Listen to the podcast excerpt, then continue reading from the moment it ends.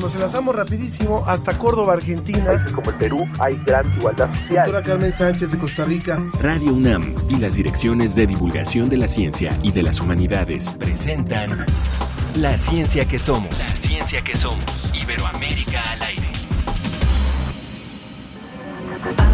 Ansiedad y ganas de tener lo que me hace mal. Comiéndose mis sueños y hacerme llorar. Perder las esperanzas otra vez. Tempestad, no existe la familia sino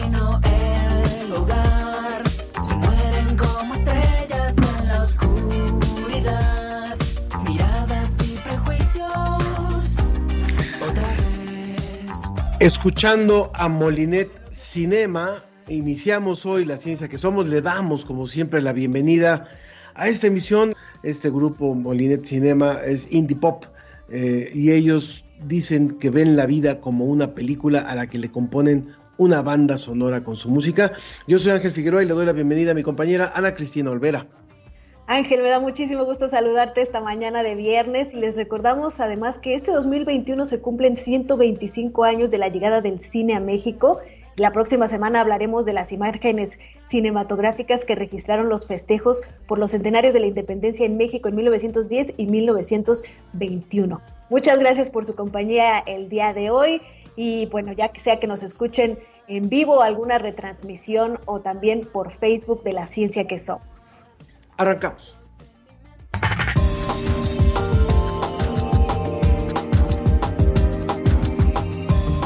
Más allá de ganar o perder, ¿qué papel juega en el deporte la salud mental?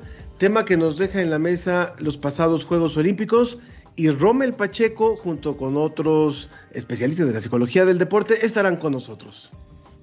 Y la pandemia causada por el coronavirus SARS-CoV-2 continúa. ¿Cuál es el panorama actual de las vacunas, las medidas sanitarias y las nuevas olas de contagio? Quédense a escuchar todos los detalles. Sequías, aumento de temperatura y cambio de estaciones. ¿Cómo reaccionan las plantas a estos cambios? El colectivo Científicas Mexicanas no lo va a responder. La humanidad encara un gran reto, la pandemia o el cambio climático. ¿Cómo lo podemos enfrentar? La Coordinación de Humanidades de la UNAM inicia una campaña para que reflexionemos en estos tiempos. Como siempre, lo invitamos a participar con nosotros en- a través de Facebook en La Ciencia que Somos. Hoy en particular, como, como vamos a repetir el estreno, este estreno del que le habíamos hablado la semana pasada, los invitamos a que también nos vean por la plataforma de Facebook, en Facebook Live, para que puedan ver un video que les vamos a presentar. También en Twitter, arroba Ciencia que Somos. Y sin más, nos vamos directamente ya con nuestros invitados para hablar sobre la salud mental en los deportistas. La ciencia y sus respuestas están sobre la mesa.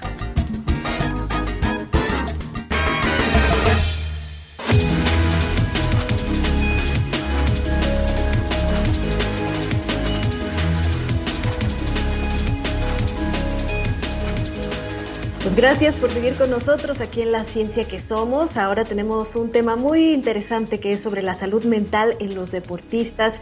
Y para platicar de esto nos acompaña el maestro Carlos Vázquez. Él es psicólogo de la Dirección General del Deporte Universitario en la UNAM.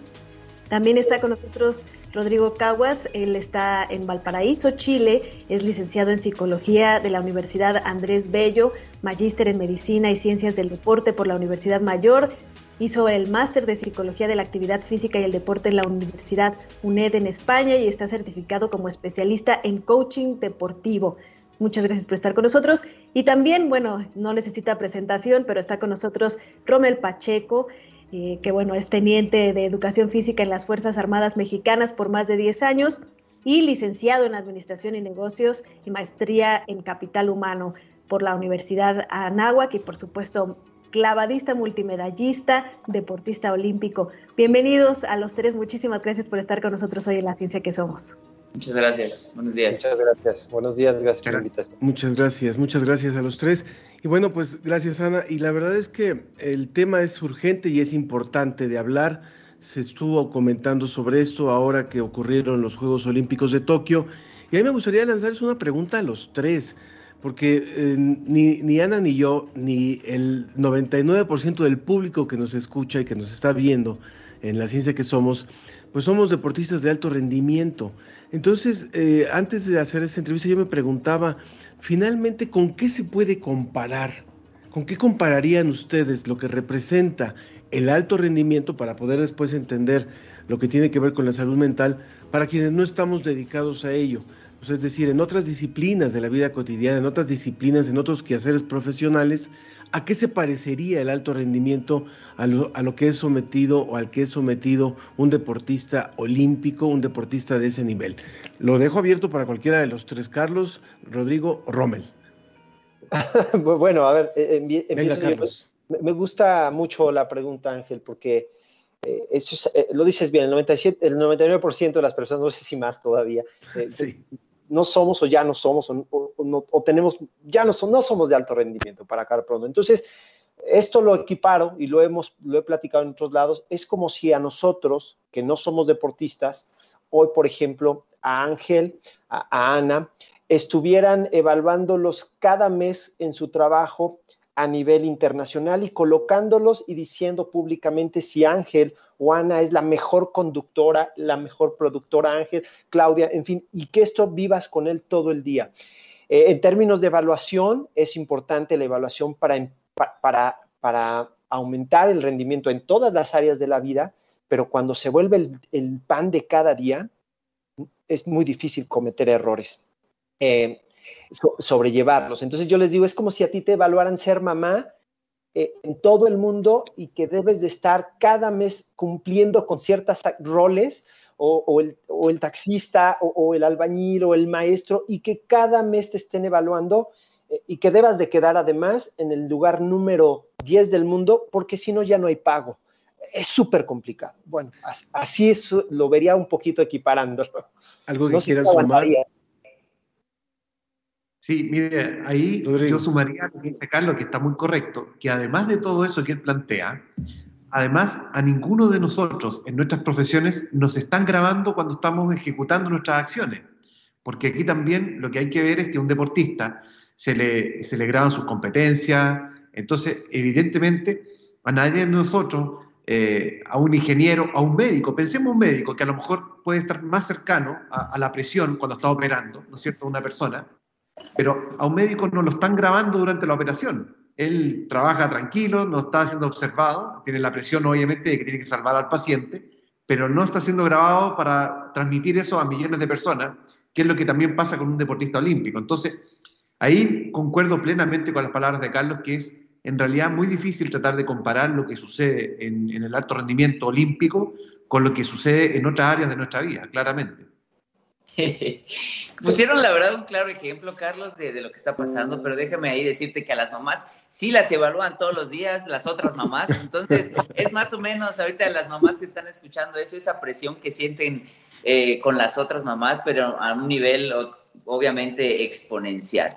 Y sí, y si bien ponemos en el escenario todo lo que acaban de, de, de comentar, y ahí seguramente todo lo que hablemos el día de hoy, lo voy a adelantar y lo voy a resumir a cuál y cómo poder vencer todas las estrategias que seguramente va a decir Carlos y Rodrigo porque son expertos y porque es un trabajo de muchos años y hay que ser meticuloso. Pero todo se va a reducir a disfrutar las cosas. La presión, el trabajo, el compromiso, el ir a tu trabajo, el ir a entrenar, el ir a operar, el ir a cualquier situación en la que tengas que ir, lo importante, siempre va a haber presión, siempre van a haber deudas, siempre van a haber comentarios, siempre van a haber cámaras. Resumiendo todo, y a eso vamos a llegar, y lo adelanto para que la gente diga, ¿y cómo vas a aprender a disfrutarlo? Y eso, de eso nos vamos a encargar ahorita, es disfrutar. Entonces, qué bueno que iniciamos con, con, con esta pregunta, y sí, es parte de la presión que debe de, con la que un deportista vive, pero, pues, en cierto modo, la buscas. La buscas y es, es, lo que te forja y eso es lo que hace la diferencia y por eso admiramos a los deportistas y por eso admiran a los deportistas porque son, son esos héroes que te gustaría ser. ¿Cuáles son las técnicas que ustedes como profesionales recomiendan? Y bueno, por supuesto tú, Rommel, pues ya en una en un consejo ya más desde la experiencia propia que ustedes recomiendan para justamente deshacerse de todos los pensamientos, ¿no? En ese momento en el que tienes que ejecutar, que tienes que estar en tu deporte, que tienes que eh, hacer un clavado, ¿cómo te deshaces de toda esa carga emocional, psicológica que todos tenemos todo el tiempo? Carlos. Bueno, Romer. No, no, que Carlos, me gustó Carlos, Rodrigo y yo.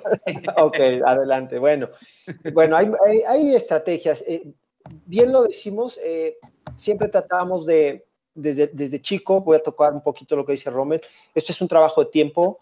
Eh, la psicología del deporte normalmente nos llaman un día antes de la final, antes de que se vayan al viaje, eh, una noche antes de que compitan, pero eh, la psicología del deporte va más allá. Por supuesto, lleva, el objetivo es ayudarle al deportista a obtener su mejor desempeño deportivo, sin olvidar algo, sin poner desde nuestro punto de vista que somos trabajadores de la salud, de la salud mental, sin comprometer la salud emocional. Es una línea bien delgadita que debemos de cuidar muchísimo, porque si bien hoy entendemos que el deportista va a rendir en su máximo nivel deportivo va a ser cuando este deportista esté a gusto, cuando este deportista esté disfrutando eh, eh, del evento en el que está. Cuando la presión existe a nivel estructural cerebral, eh, el rendimiento no es el que queremos. Entonces, esa presión de la que habla Rommel es algo que el deportista, uno, debe de buscar, debe de querer, se debe sentir, aunque no siempre son cómodos esos escenarios, buscamos que desde muy pequeños, eh, con algunas estrategias muy sencillas, eh, los vamos enfrentando de manera gradual, les vamos dando algunas técnicas de pensamiento, de, respiración, hay, hay muchísimas técnicas para que la persona, en este caso el niño, el deportista, vaya aprendiendo hacerle frente de manera gradual a escenarios a los que se va a ir enfrentando y que además esos escenarios cada vez más van a ser más complejos, ¿no? Pero es una manera de ir ahí siempre, lo digo de verdad que retomo esta palabra, siempre tiene que estar el gusto y el disfrute del deportista. Cuando esto se pierde, no hay forma de que el chico eh, continúe, pueda tener un rendimiento, a veces hasta darle un sabático, ¿no? De fin de semana o de un año a veces. Rodrigo, no sé qué opinas tú al respecto. Sí, yo ahí, bueno, va a parecer como que nos pusimos de acuerdo con Carlos antes, porque concuerdo plenamente un poco lo que plantea, y a mí me parece que con el tiempo, incluso yo ya he podido ir diferenciando a, lo mejor estas dos líneas de trabajo con el deportista, porque por un lado tenemos que hablar de entrenamiento mental, cuando en realidad la labor nuestra se circunscribe a apoyar al deportista para que su rendimiento se optimice a través de, eh, obviamente, la manipulación de ciertas variables psicológicas reduciendo la ansiedad precompetitiva, eh, trabajando, eh, manejando, gestionando bien sus emociones, el tema de la frustración, etc. Pero por otro lado, claramente tenemos el componente más de salud y entender que el deportista no es una fábrica de medallas, sino que es una persona que también evidentemente necesita ser trabajada y, y ayudada desde el punto de vista de la persona.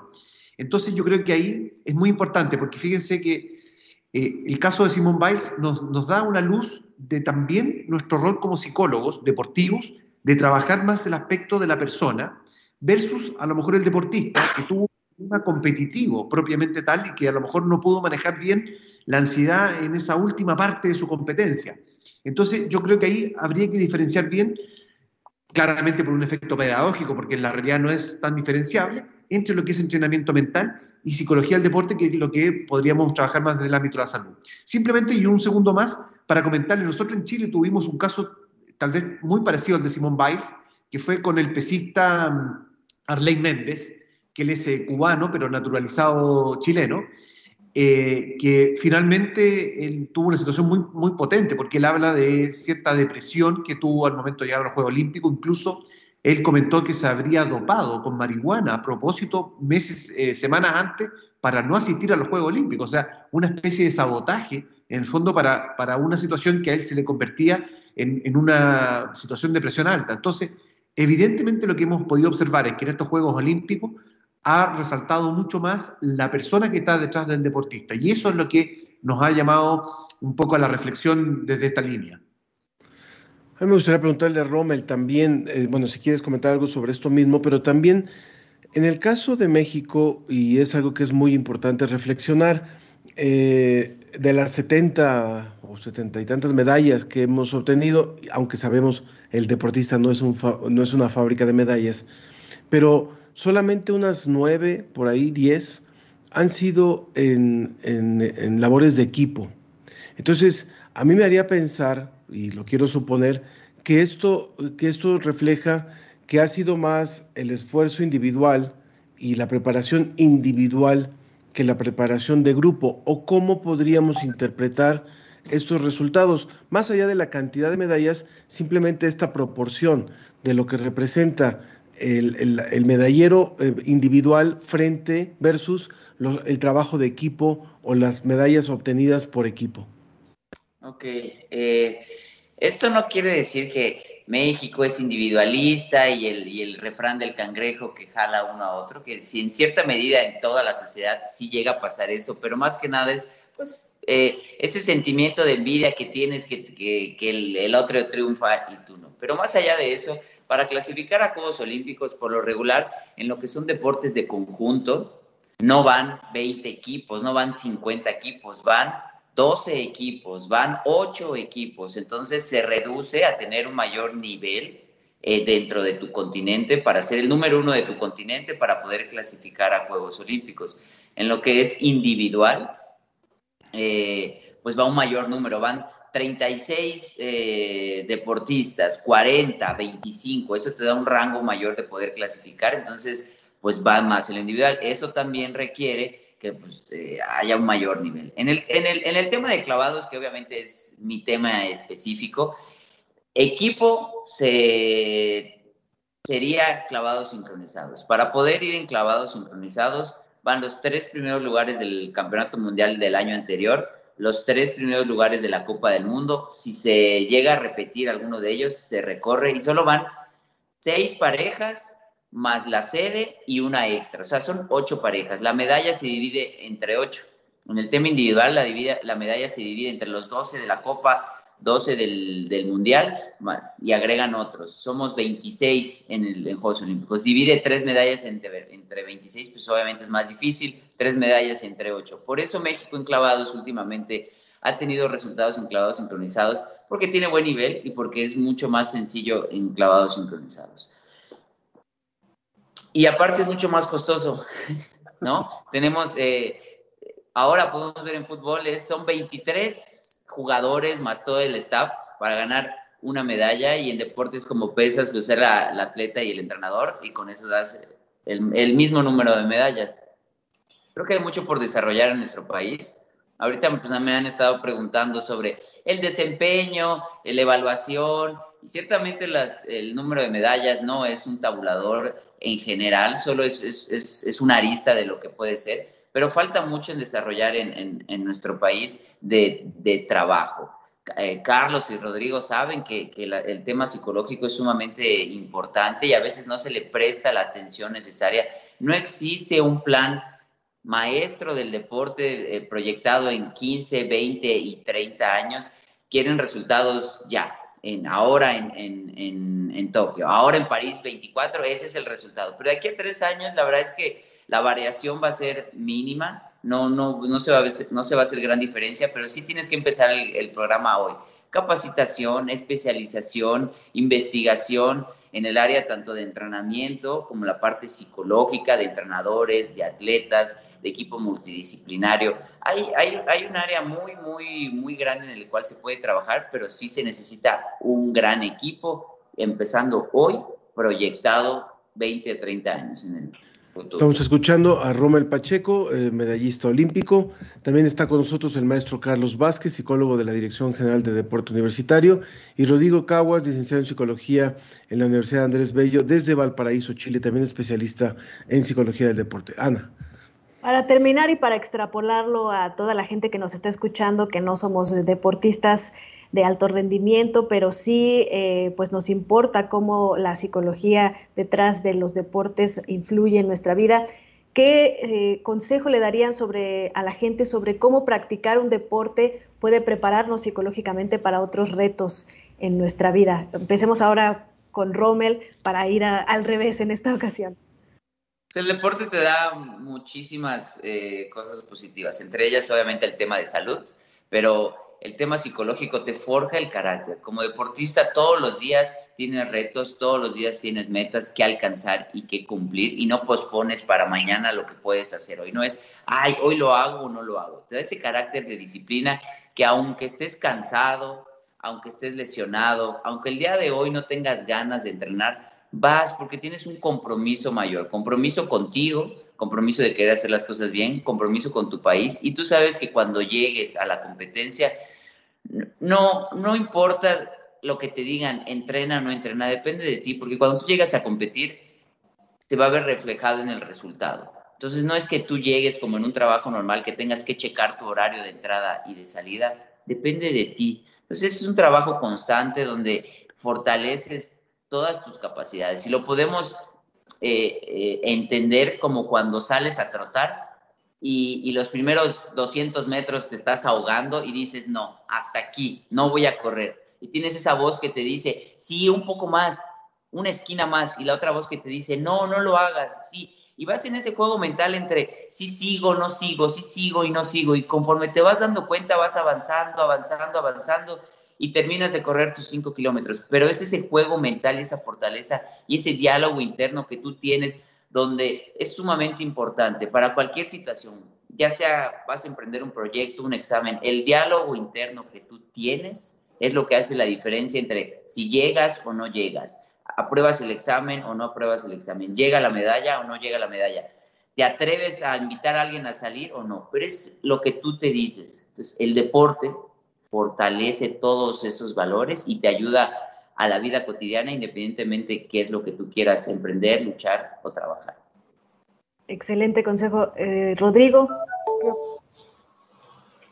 nosotros eh, un día, yo trabajo en la Academia de Tenis, un día invitamos a Fernando González, ex tenista, medallista olímpico, para que le hablara un poco a los chicos acerca de lo que implicaba para el deporte. Y él confidenció que un día, en un torneo, me parece que fue Wimbledon o Roland Garros, no lo recuerdo bien, conversaba con Federer, que se iban a enfrentar ellos, y conversaban acerca del nivel de estrés al cual ellos llegan cuando, por ejemplo, se enfrentan en una final. Y claro, él les comentaba, nosotros en el deporte estamos eh, muchas veces sintiendo variables psicológicas que todo el mundo percibe, pero que claramente la, ellos las están persiguiendo permanentemente cuando se enfrentan a situaciones como muy extremas. Y ellos coincidían, me refiero a González y Federer, que por ejemplo el nivel de estrés y ansiedad es incomparable a lo que ellos después viven en sus vidas. O sea, ellos como que comentaban que ese nivel de estrés probablemente jamás, a no ser que se enfrenten a una situación vital, la van a volver a sentir. Entonces, yo creo que el deporte hace visibilizar personalmente muchas variables psicológicas que si uno las aprende a gestionar muy bien, son variables para la vida finalmente. Y ahí concuerdo mucho con Romel, por ejemplo, que el deporte entrega, entre otras cosas, el hecho de planificar, de ir a un objetivo. Fíjense que aquí en Chile hay muchas empresas que cuando contratan eh, personas para distintos cargos, si esa persona, por ejemplo, pone en su currículum que es corredor, que es triatleta eh, u otro deporte, eh, al tiro pasa ya un primer sedazo en, la, en, el paso, porque ellos se dan cuenta que estas personas que entrenan, aunque sea de, de una manera no de alto rendimiento, pero que entrenan de manera rigurosa, ya poseen ciertas características de base que los hacen ser mejores en, sus labores, estar enfocados en un objetivo, en trabajar, en ser perseverantes, como decía Romero. Entonces, evidentemente la recomendación siempre es que el deporte, más allá de que libera endorfina, de que liberas BDNF, que te ayuda cognitivamente, es un deporte que te entrega muchas variables para la vida. Así que la recomendación para los niños es que siempre, ojalá, practiquen muchos tipos de deporte para que puedan desarrollar muchos más este tipo de variables. Gracias, Rodrigo. Carlos. Gracias. Eh, sí, bueno, pues coincido evidentemente. El deporte es un escenario natural donde vas a poder desarrollar una cantidad, ya lo sea Rodrigo y Rommel, de, variables psicológicas. Eh, compromiso, responsabilidad, paciencia, tolerancia, motivación, automotivación, frustración, en fin, el deporte es un escenario ideal y esto eh, se facilita eh, cuando hay un gusto. Por eso la importancia de practicar un deporte, ¿cuál? El que te gusta, el que sea más, más agradable para ti, como en conjunto, solo, eh, en una visita, el, el, que guste, no el que papá decide. Es muy importante a veces recalcarle al papá esto. El gusto va a permitir que cualquier ser humano que se acerque al deporte y el deporte bien encausado, eso también es importante recalcar, eh, va a favorecer el desarrollo de todos estos aspectos emocionales que de manera natural y de una manera lúdica y divertida el deporte eh, va a forjar y va a formar en todo ser humano. Pues muchas gracias a los tres. Eh, Carlos Vázquez, psicólogo de la Dirección General de Deporte Universitario de la UNAM, Rodrigo Caguas, licenciado en Psicología por la Universidad de Andrés Bello y también especialista en coaching deportivo allá en Chile, y Rommel Pacheco, medallista olímpico, a quien, así como te aplaudieron todos los que estaban allá en, en tu último clavado olímpico, te aplaudimos también y reconocemos todo lo que nos has dado. Muchas gracias, gracias a los tres por haber estado hoy en esta mesa. Gracias. Muchas gracias. Felicidades a todos, Rommel, felicidades. Actualmente, un abrazo. Cuídense. Gracias. La ciencia que somos, la ciencia que somos. Entrevista.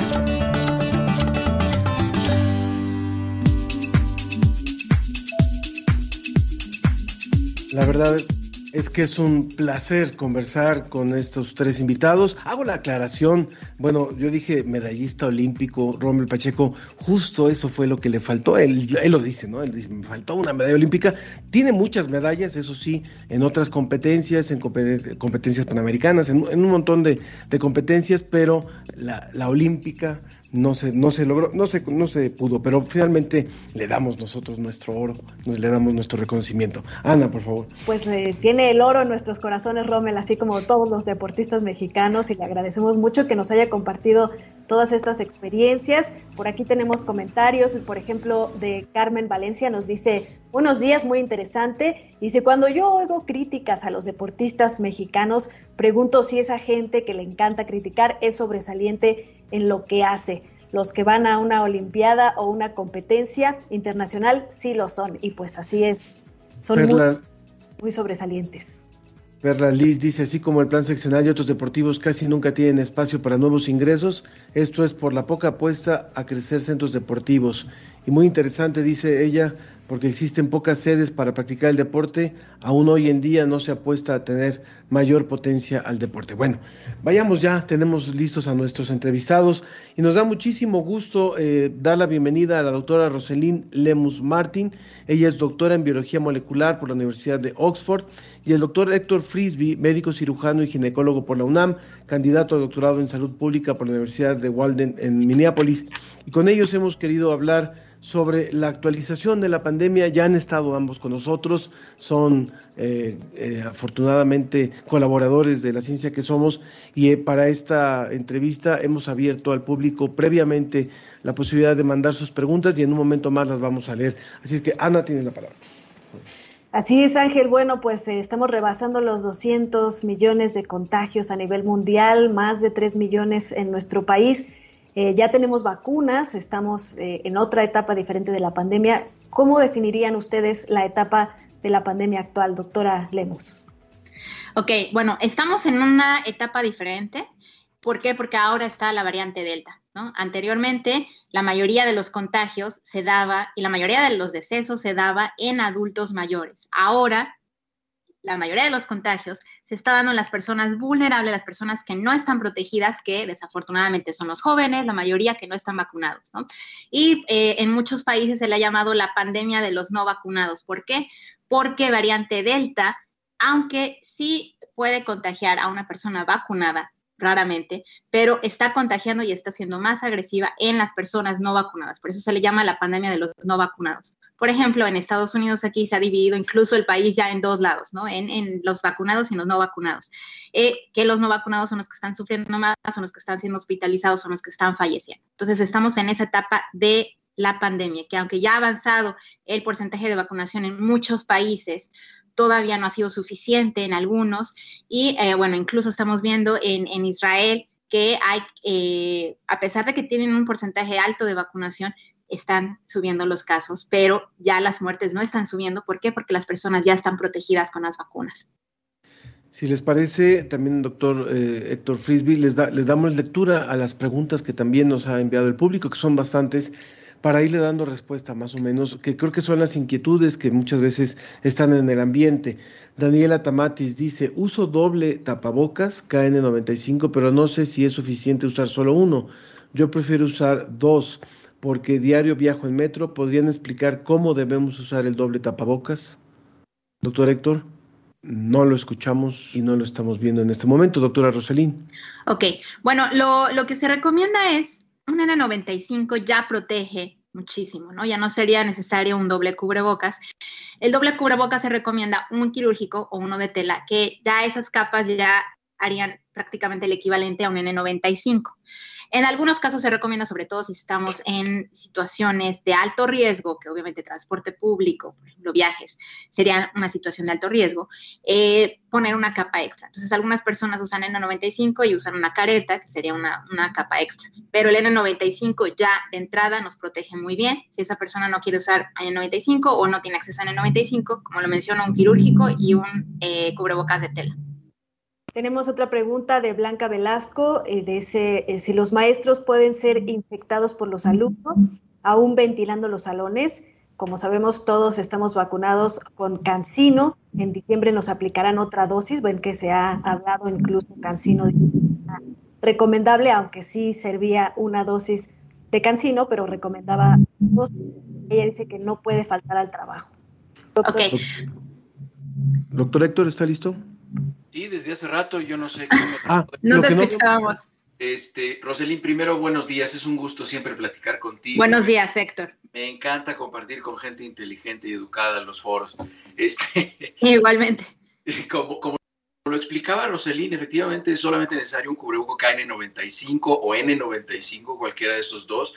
Eh, efectivamente, como lo dice ella, estamos en un momento diferente de la pandemia, es la pandemia de los no vacunados. Incluso se ha mencionado que hay, este, hay afectados niños. Hemos estado viendo que los niños se afectan de manera importante. Sin embargo, estamos viendo que los niños que se complican son los niños este, que tienen comorbilidades. Eso sí es muy importante señalarlo. Se enferman los niños. Lo que a mí más me preocupa son las secuelas a largo plazo y principalmente las secuelas neurológicas. Hay que ver qué es lo que está pasando con, con esos niños a largo plazo. Esto creo que responde a lo que también pregunta Rosalía Carmona sobre la variante Delta y si los niños son más propensos a contraer alguna variante y cuál es. No sé si, si esto pudiera aumentar, eh, agregarlo, doctor. Lo que sucede es que ahorita, como lo comentaba Roselín, al principio veíamos que la mayoría de los casos se presentaban en pacientes que tenían comorbilidades, que eran más susceptibles, y esto era porque eran la población de riesgo. Ahora esa población ya está vacunada en la mayoría de los países. Aquí en Estados Unidos, donde Roselín y yo vivimos, es lamentable que el 37% de los adultos no quieran vacunarse por la razón que sea, y ellos no se van a vacunar y tampoco van a vacunar a sus hijos. Entonces las estimaciones llegan casi al 50% de la población, porque si nosotros consideramos al 35, 37% de los adultos y a sus hijos, llegamos a un 46% de la población de Estados Unidos que no se va a vacunar, que son 170 millones de personas, que es un mm. poco más de la población total de México. Y eso lo único que va a hacer es que cada vez que el virus pase de una persona a otra, le ofrecemos el terreno, el contexto al virus para que genere más mutaciones, más variantes y en una de esas asciende a una cepa diferente y entonces ahí sí nos vamos a poner a lamentar el no habernos vacunado. Tenemos una pregunta también sobre las superficies. Se ha hablado mucho de si tenemos que actualizar las medidas de prevención, pasar de desinfectar superficies, de utilizar tanto eh, alcohol gel a ventilar los espacios. Dice, el bicho no se contrae tocando las superficies, no lo sé, porque al principio se dijo que vivía hasta días en las superficies. ¿Nos podrían explicar esta información, doctora Roselín? Sí, eh, bueno, creo que quedó ahí también pendiente una pregunta, pero ahora la, respondemos. Eh, con respecto, por ejemplo, a variante Delta, eh, no se ha comprobado que se transmita en más o en un mayor porcentaje en superficies. Entonces, sigamos en el supuesto que teníamos de la CDC, de los CDC, perdón, que, el, virus es la, forma de transmisión es, es, muy rara que sea en un porcentaje, es un porcentaje muy bajo en superficies. O sea, podría ser que alguien infectado estornudó o eh, liberó gotículas en la superficie y alguien inmediatamente va, toca esa superficie, se toca la cara. Esa sería la única forma, pero aún así la carga viral es muy, muy pequeña y entonces esa persona se infectaría, pero no se infectaría, se infectaría de gravedad. Entonces, las superficies no hay que preocuparnos, hay que preocuparnos más por la ventilación. Y eso sobre todo ahora con el regreso a clases hay que preocuparnos mucho por la ventilación. Sobre lo que decía el doctor Lemus de los porcentajes de, población que no se quiere vacunar en los Estados Unidos, ¿cómo podríamos llevar esto a la situación de México? Es decir, ¿cuál sería el porcentaje de la población que está rehusando la vacuna en el caso de México? Es mínimo, en México es mínimo. Este, la, la, población en México está siendo mucho más sensata que en Estados Unidos. Lo que pasa es que se ha contaminado la conversación de la pandemia con política yo opinaba ayer y he opinado durante toda esta pandemia, los políticos no deben hablar de, salud pública y quienes nos dedicamos a salud pública debemos tratar de no eh, contaminarnos con política. Y ese es un problema que se ha contaminado. Y luego están los movimientos antivacunas, la falta de comprensión. Y esto que comentaba Rosalín es un ejemplo muy claro. Cuando nosotros eh, empezamos a hacer, incluso Rosalín creo que tiene un grupo que se llama Hablemos Conciencia o Hablemos de Ciencia, de muchos científicos este, y ellos hablan de ciencia, se dedican a difundir ciencia y em, es muy importante que bajemos la ciencia al conocimiento de la gente, porque si las personas leen, incluso un periodista llega a leer una noticia que dice es que el SARS-CoV-2 se encuentra en las superficies de las mesas hasta tres días después, sí, pero eso no significa que una persona se puede infectar eficientemente y eficientemente sería que tuviera riesgo de enfermarse, porque no todos los que se infectan se enferman, de hecho el 80% no se enferman.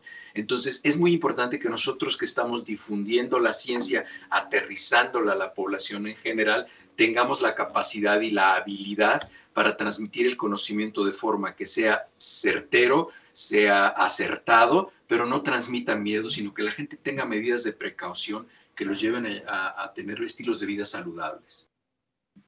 Doctora Roselín, también nos preguntan acerca de los animales domésticos. Hemos visto también casos de muchos animales, no solamente domésticos, sino incluso en zoológicos que se han infectado. Y Samantha y Nicolás nos preguntan si estos van a ser vacunados contra la COVID-19. Ahora, ahora mismo no hay un plan de, vacunarse. De hecho, bueno, eh, los únicos que tenían plan de, vacunar a, los animales, eh, de hecho, eran en Rusia. No se tenía planeado, pero hasta el momento no se ha visto que, excepto en los bisones, que sí hubo un problema con los bisones en, Dinamarca y que se, eh, sacrificaron a varios, porque se comprobó que podía, eh, sí, transmitirse de bisón a, humano y podría haber ahí un problema con ciertas mutaciones del virus, ¿no? Pero en general los animales domésticos no son un peligro para el humano. Eh, en términos de COVID-19. Entonces, hasta el momento no se tiene planeado, pero sí Rusia está desarrollando una vacuna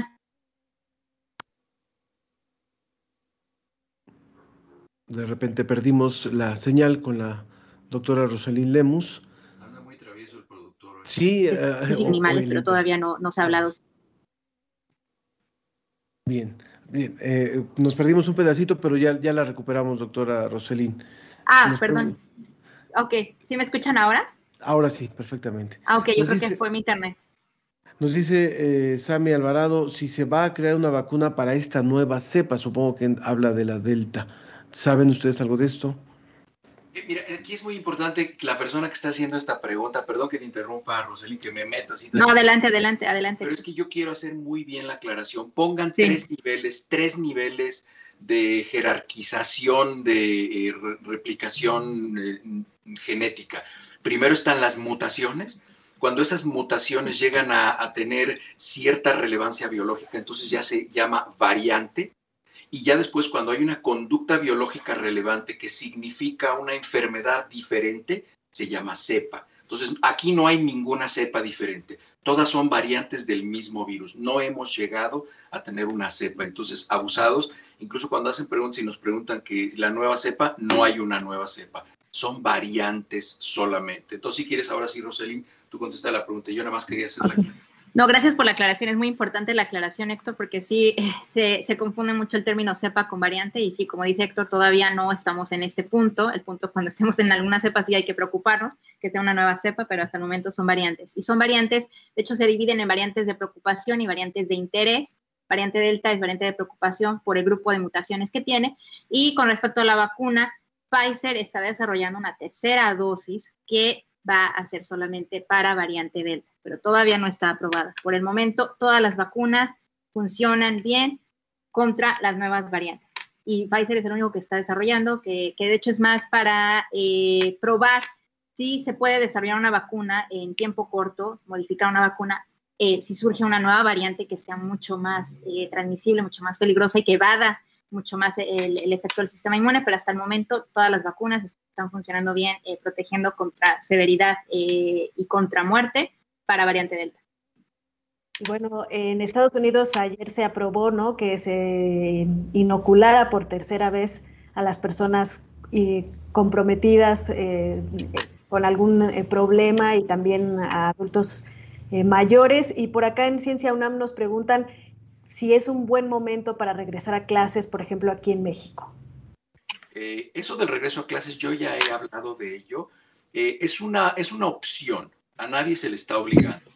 Y, no podemos entenderlo solamente desde el punto de salud pública. México es un país que vive con el 70% de la población en pobreza y muchos hogares son monoparentales. Hay muchas familias que necesitan mandar a sus hijos a, a la escuela eh, porque pues no pueden trabajar los papás, no tienen dinero, hay otros niños que están teniendo problemas psicológicos, ha incrementado muchísimo la tasa de suicidios en menores, entonces esos niños necesitan convivir con niños. Aquí la responsabilidad debe ser de las escuelas, de mantener ventiladas las los aulas, deben tener detectores de CO2, deben de estar seguros que, las, que los sanitarios sirven, que tienen agua, este, si no necesitan llevar, llevar a sus hijos a la escuela, si no los pueden enviar, si pueden seguir con clases virtuales, háganlos, pero la realidad del 70% de la en México es gente que no tiene la posibilidad de seguir teniendo a los niños en su casa y a nadie se le está obligando. Si lo vemos desde el punto de vista de salud pública exclusivamente, sí es imprudente iniciar las clases, sí, sí lo es, desde el punto de vista de salud pública,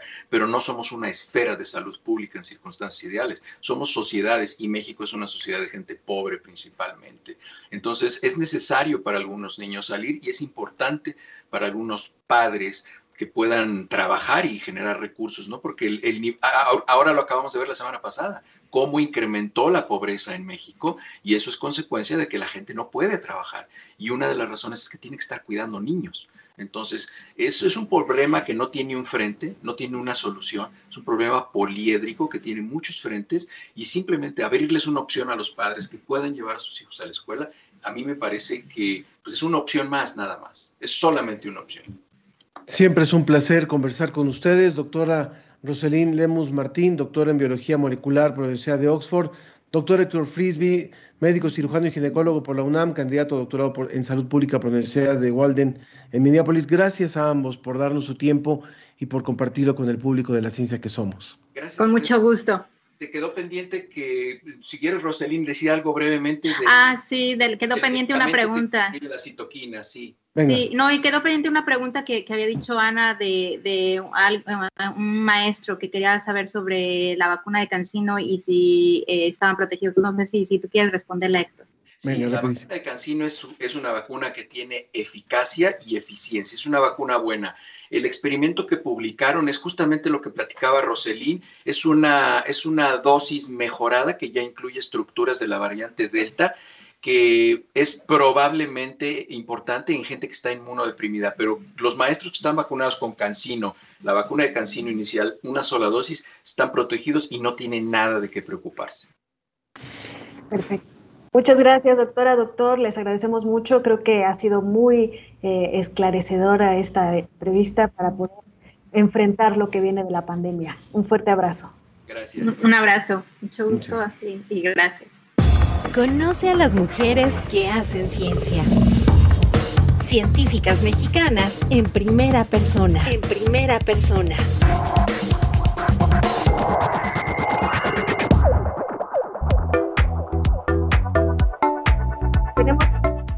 que esté con nosotros en esta colaboración con las científicas mexicanas, la doctora Basti Tamara Juárez. Ella es química farmacéutica bióloga por la Facultad de Química de la UNAM, maestra y doctora en ciencias bioquímicas también por la UNAM y su investigación se centra en el estudio de la regulación genética durante la reprogramación celular en plantas. Y precisamente eh, nuestro tema de hoy son, eh, pues, cómo, nuestro tema es cómo la reprogramación celular se da por fenómenos de estrés y su impacto en el desarrollo de las plantas y, por supuesto, cómo afecta esto a la agricultura y así, pues, nos afecta a todos. Muchas gracias por estar con nosotros, doctora. Bienvenida. Hola, buenos días. Muchas gracias por la invitación. Muy contenta de estar aquí. Cuéntanos, por favor, un poco sobre esta investigación en la que, en la que ha estado trabajando, doctora Basti. Eh, sí, como ustedes lo mencionan, eh, mi investigación se centra en dos fenómenos particulares, la diferenciación celular o la reprogramación celular en algunos casos y la regulación genética. Y pues, para poder entender realmente a qué me refiero con todo esto y cuál es la, implicación que tiene en la agricultura, eh, creo que tenemos que partir de un concepto muy básico que es la célula, ¿no? Entonces, todos los organismos, todos estamos compuestos por células. Hay organismos que tienen una sola célula, por ejemplo, las bacterias, y existen muchos otros organismos que tenemos muchas células. La mayoría de las plantas tienen muchas células, nosotros tenemos muchas células. Cuando pensamos en eso, eh, tenemos células diferentes, por ejemplo, en nuestra piel, tenemos células que cumplen una función específica en nuestro corazón, etc. Lo mismo pasa con las plantas. Las células se organizan en tejidos que van a tener funciones específicas. Por ejemplo, en las plantas eh, va a haber un cúmulo de células que se van a organizar para formar la raíz, que va a tener una función específica, o las hojas y todas las partes de las plantas. Ahora, todas las células que componen un mismo organismo tienen la misma información, la misma información genética para producir otras células. Y en el caso de los organismos multicelulares, esta información se encuentra dentro de un compartimento especial que llamamos núcleo, y esta información se almacena en el lenguaje de la célula, que es el ADN, ¿no? Eh, entonces, la primera pregunta es, si todas las células tienen exactamente la misma información, ¿cómo es que pueden ser diferentes? ¿Cómo es que nosotros tenemos células que, están en el corazón o células que, están en nuestra piel que tienen una función distinta y de la misma manera las plantas, ¿no? Y esto precisamente se debe, y lo podemos entender, como pensar en el material genético, eh, en, la información genética como un enorme recetario, ¿no? Y vamos a, en esta analogía vamos a pensar en un recetario de postres, ¿no? Dentro de ese recetario gigante vienen muchas recetas, muchas, y en el caso de que nosotros de nuestro recetario quisiéramos cocinar un pastel de chocolate, no tendríamos que cocinar todo lo que está contenido eh, dentro de este gran recetario, ¿no? Entonces, eh, las células justamente tienen maneras en las cuales pueden tomar decisiones para ver que si lo pensamos de esta manera, qué de todo lo que está contenido en ese enorme recetario es lo que se necesita para tener una identidad particular. Ahora, la siguiente cosa es, ¿cómo saben las células? ¿Cómo saben las células eh, que tienen que cocinar. Nosotros, si pensamos en la analogía, si tenemos que cocinar un pastel de chocolate, eh, pues necesitamos la receta que nos diga cómo hacer la masa, cómo hacer la cobertura y todas las partes que van a involucrar al pastel de chocolate.